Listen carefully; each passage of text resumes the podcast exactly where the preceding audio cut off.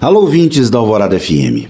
Amanhã, quinta-feira, dia 29, os escritores Felipe Nunes e Thomas Trauman lançam na Livraria Leitura do BH Shopping o livro Biografia do Abismo como a polarização divide famílias, desafia empresas e compromete o futuro do Brasil. Por isso, hoje, o podcast reúne trechos de um Sempre um Papo que eu conversei com os dois autores sobre esse livro e as tendências que ele aborda.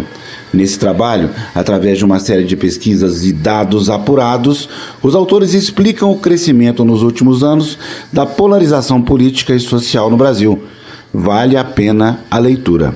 Oi, gente, uma alegria falar com vocês, uma alegria conversar sobre esse livro instigante, esse livro é, que, que para mim foi uma revelação, porque mostrou pontos e detalhes que, que me passaram é, ao largo da reflexão durante todo esse tempo. Então, além de tudo, foi uma alegria é, ler a biografia do Abismo, editado pela HarperCollins, também vamos dar o crédito que merece porque ele é, me induziu a outras reflexões de outras naturezas. Então, eu queria abrir esse debate pedindo ao Felipe, em primeiro lugar, que faça um pequeno arrazoado do livro, logo depois o Thomas, e a gente começa esse debate com a palavra, querido Felipe Nunes. Obrigado, Afonso. Poxa, que prazer estar aqui.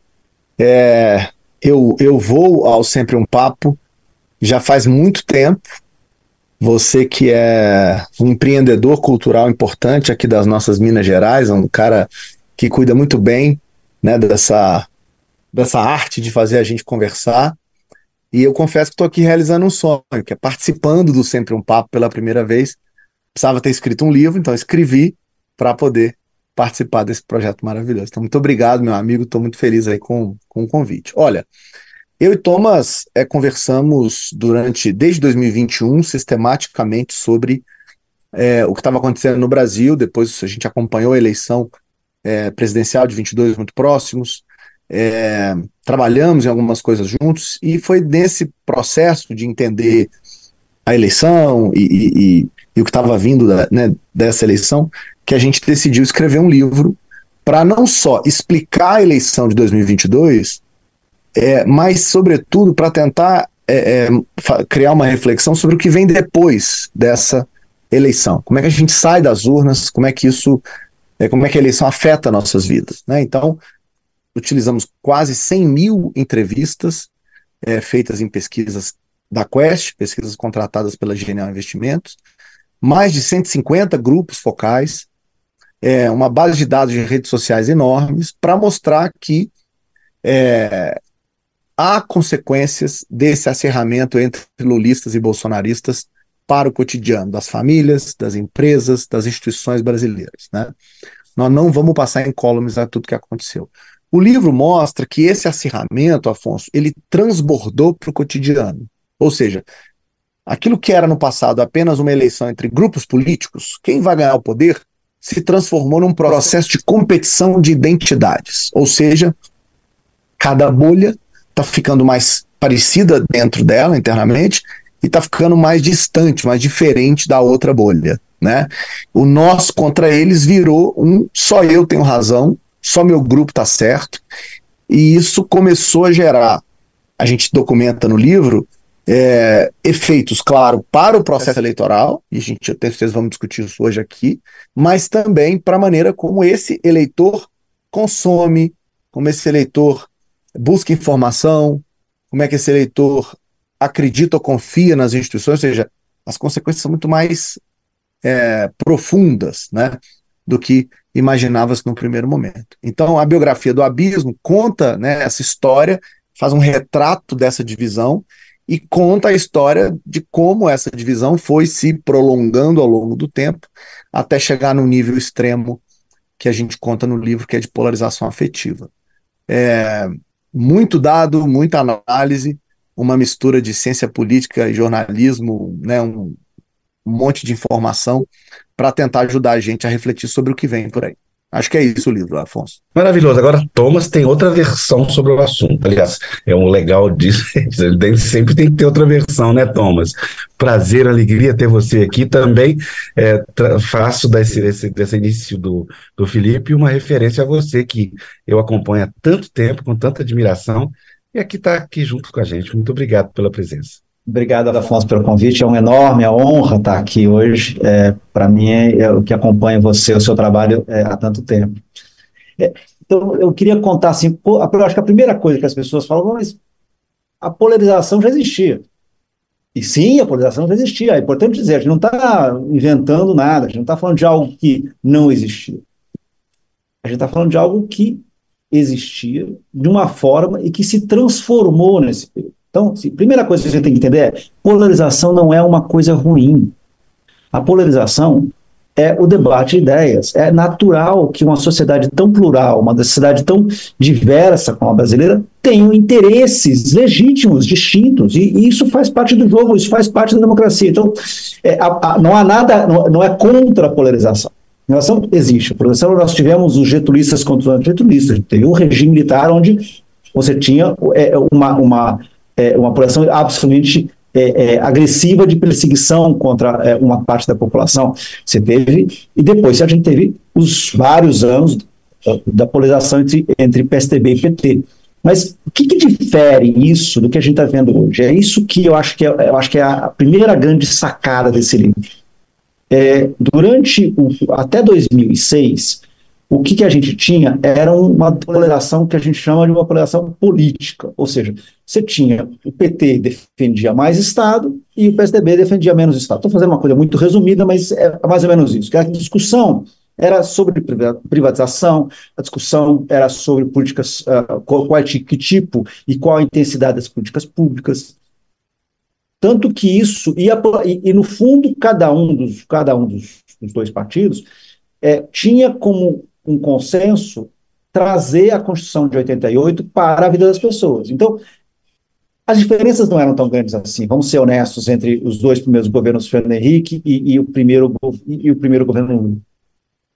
A partir de 2006, a gente começa a ver uns quadros diferentes. E esse, qual é esse quadro? É, na vitória do Fernando Henrique em, em 94, 98, na vitória do Lula em 2002, quando cada um dos dois venceu, eles venceram o Brasil inteiro. Era uma vitória, foi uma vitória sem nenhuma dúvida, sem uma, sem uma questão. Em 2006 acontecem dois fenômenos. Primeiro, tem um fenômeno regional. A vitória do Lula, ela é no Nordeste, Minas e Rio de Janeiro. Enquanto que a vitória, enquanto que o, o, o PSDB vence no Sul, no estado de São Paulo, no Centro-Oeste, e aí o Norte é meio que dividido, o Pará para o PT e o resto do, do, do Norte é, para o PSDB.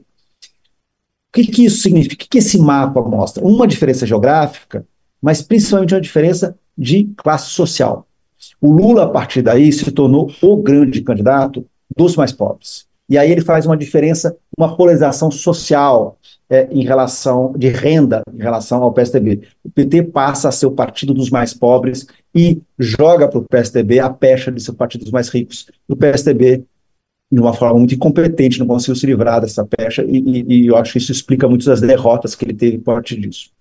Mas isso meio que esse sistema mais ou menos funciona até 2018. Em 2018 tem um, começam a entrar novas, um grande fator, e o Bolsonaro é o, o personagem é, que traz esse, essa questão nova, que são os valores deixa de ser uma discussão sobre o tamanho do Estado, deixa até ser uma discussão sobre política pública, deixa sendo uma discussão sobre vamos gastar mais dinheiro com pobre, vamos gastar mais dinheiro com classe média, e passa a ser uma discussão sobre aborto, sobre banheiro é, unissex, sobre é, armas, direito das pessoas usarem armas, passa a ser, passam a ser, deixa de ser a esfera pública para ser a esfera privada. E essa é a que, o que faz, o que muda tudo no jogo. Né? E o Bolsonaro traz essa mudança. E isso cria é, o que na ciência política a gente chama de clivagem, quer dizer, cria aí umas situações em que você tem é, alguns setores da sociedade que já, é, de início, de, de, de, princípio, ela já tem um lado. No caso do Bolsonaro, ele conquistou um eleitorado evangélico que nenhum candidato anterior havia conquistado. É, é, isso já faz uma grande diferença. Pela primeira vez em, em 18, a gente começa já a ver uma pequena diferença em relação ao voto de mulheres e homens, mas ainda pequeno. Em 22, isso fica muito mais evidente. É, o, a vitória do Lula entre as mulheres foi de 6 para contra 4. Sim, é, é, foi uma diferença muito grande, que a gente nunca havia assistido nas eleições anteriores. A vitória do, do Bolsonaro em relação aos evangélicos foi também, foi também muito importante. O Bolsonaro venceu de 7 a 3 é, entre os evangélicos. Na questão de renda, repetiu-se aquele sistema que a gente estava vendo entre o PT e o anti-PT é, no começo do século. Ou seja, você tinha entre o, o Lula vencendo entre os mais pobres, o Bolsonaro vencendo entre os mais ricos e mais escolarizados. E aí tem uma coisa que a gente descobre nesse livro, que é uma coisa completamente nova para a ciência política. Pela primeira vez, a gente teve uma diferença na raça. Pela primeira vez, você tem uma questão claramente racial. Entre os eleitores que se identificam pretos, o Lula teve sete de cada, de cada dez votos. Isso é uma coisa completamente nova, a gente nunca tinha assistido isso. Então a gente vai para um país em que religião, gênero, raça, renda, geografia dividem o país. São coisas completamente distintas do que a gente estava assistindo ontem. Ou seja, a gente subiu para um sistema que é completamente diferente. Por isso que a gente está contando essa coisa como esse nesse livro é como que essa polarização ela é distinta do que a gente viu antes. Maravilha, Thomas. Bem, vamos, vamos começar né, as nossas trocas de ideias. A primeira delas, eu queria endereçar uma palavra para cada um, tá? É, que, me, que, me, que, me, fez, que me faz refletir. A primeira dela é abismo. O abismo eu mando para o Felipe, porque abismo é uma coisa que não termina. Ou se termina, termina na desgraça. Ponto. E a segunda palavra que eu mando para o Thomas é a calcificação. Mas eu queria só remeter que a palavra calcificação vem da arqueologia, né? E, nesse sentido, a calcificação ela é eterna. Né? Quando um osso na arqueologia calcifica, ele já calcificou há muito tempo e vem e nunca mais vai voltar ao estado, digamos assim, de vida. Então fica essas duas brincadeiras aí nos termos para vocês dois. Felipe. Então, Afonso, é, primeiro que pensar título de livro é um negócio difícil, né? A gente é, foi divertido o processo de debate com a, com a editora é, sobre como é que conta essa história, como é que sintetiza o que a gente está é, redigindo ali. Né? E foi muito feliz, o título foi dado pelo Thomas, sugestão dele, é, e, e é curioso porque a figura que está encontrada, primeiro na ideia de biografia, né, é você estar tá contando a história de. Aí não é de alguém, né, mas de um acontecimento, nesse caso, de como é que a polarização foi se dando, é, que nos levou a esse lugar que é um abismo, que funciona de duas maneiras. O abismo é esse lugar que não tem fim, esse lugar que não tem saída, né? É, e a gente de fato está argumentando que a situação que a gente se colocou, se, se, em si mantendo os incentivos e todas as questões envolvidas, é, tanto nas instituições políticas brasileiras como no comportamento das pessoas, de fato a, a tendência é a gente não sair desse lugar. Então, a Abismo tem essa ideia. Mas tem uma outra ideia que é de que tem dois grupos é, muito distantes e tem um abismo no meio deles. Né? Ou seja, não é que a gente nesse caso, estaria dentro desse abismo, mas é que a gente estaria em lugares tão distintos separados. que é difícil, tão separados, né?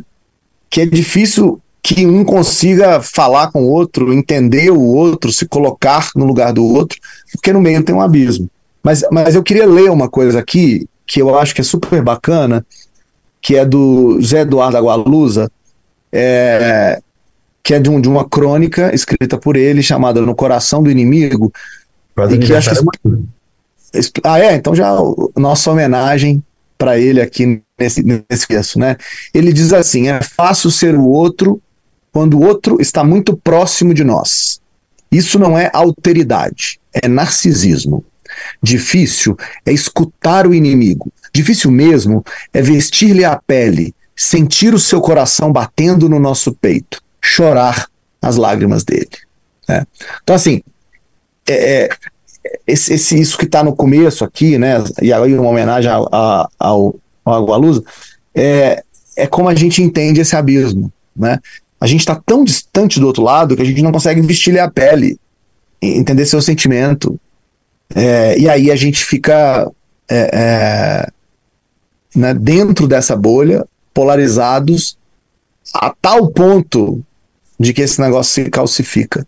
E é o que o Thomas vai explicar, então. Arqueólogo Thomas Trauman. Então, vamos lá. É, a ideia da palavra calcificação, ela, ela veio, a gente, acho que eu li, a gente leu pela primeira vez num livro feito pelo três, três americanos. Diga os nomes dos três professores, por favor, Felipe. É, Kristal Sonovich, Lynn Vavrick e John Sykes.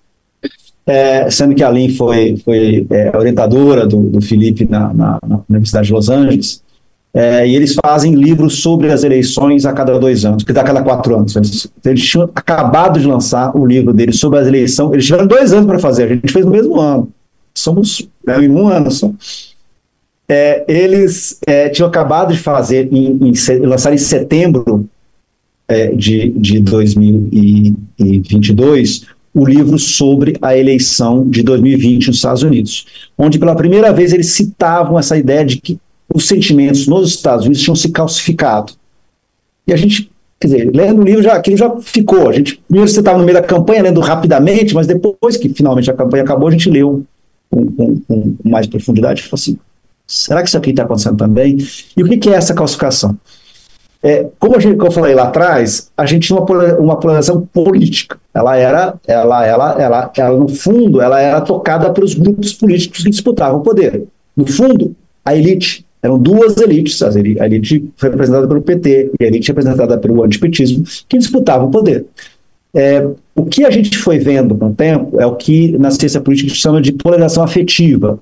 Ou seja, quando essa, essa, essa, essa disputa ela deixa de ser apenas entre esses grupos uh, de, do establishment e passa a ser uma disputa que vai para dentro da sociedade. Ou seja, ela passa a disputar a, a dividir, a repartir a própria sociedade. E aí tem uma pergunta típica, é, foi que a ciência política americana é, gerou, mas que ela, ela, ela é fun muito, funciona muito, que é, você ficaria feliz, é, ou você ficar feliz ou infeliz se uma pessoa do outro grupo político se tornasse seu genro ou sua nora? É uma pergunta interessante, né? Porque ela significa de alguém entrar dentro da sua família. Né? Como você aceitaria que uma pessoa desse outro grupo entraria, entrasse dentro da sua família, e entrasse na sua família de uma forma, né, para aspas, para sempre, ou seja, vai participar do seu do Natal, vai participar do Ano Novo, vai participar do amigo secreto, tem lugar na sua mesa, não é simplesmente trabalhar na sua empresa, é uma coisa muito mais séria. Por isso que ela é inteligente essa pergunta, ela, ela, ela você tem que pensar sobre ela e falar assim, você ficaria feliz ou infeliz? É, e nos Estados Unidos, é, essa, a, a, a, a, no livro americano, eles vão mostrando como isso vai crescendo e vai se tornando uma coisa muito forte entre tanto os republicanos como os democratas, o tamanho de pessoas que sim iriam ficar muito infelizes se tivesse um outro, é, tivesse um genro ou uma nora que fosse outro político.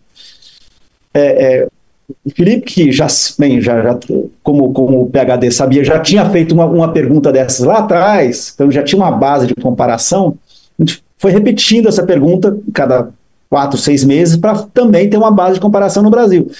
E nós vimos uma, o crescimento é fantástico. Vai de, corrija se eu estiver errado, Felipe, mas vai alguma coisa com 6 ou 7% para chegar a quase, é, quase 30% nos dois lados. Isso é fundamental entender. Dizer, ou seja, não é que ah, são os bolsonaristas que recusam a entrada de um petista na família. Não, não. Os petistas também recusam a entrada de um bolsonarista na família. Essa não, não. não existe de um lado só. Né? Então, é, o que a gente está falando é isso se, ou seja, essa polarização afetiva, ela, ela entranha na sociedade. Ela entranha na sociedade. E depois a gente volta para a minha primeira resposta sobre os vários grupamentos evangélicos pró-Bolsonaro, mulheres mais pró-Lula, mais pretos mais pró. A chegar a um ponto que a gente pode falar quase um perfil do que, que, são os eleitores do Bolsonaro. A gente pode falar, se um homem, se você me falar, olha, tem um homem branco que fez universidade, ganha mais de 10 salários mínimos, que mora em Goiânia, eu, a chance de ele votar no Bolsonaro é mais de 90%. Agora, uma mulher preta é, é, que ganha até dois salários mínimos, católica, no interior de Minas no, ou, ou interior da Bahia, a chance que ela votou no Lula é provavelmente também igual a 90%. Você criou, você, você, eu estou falando, é, isso virou parte, como eu falei, falou, parte da identidade dessas pessoas. Depois que a gente chamou isso de calcificação, porque fica calcificado, esses grupos estão calcificados e quase que orientados a estarem num lado ou estarem no outro.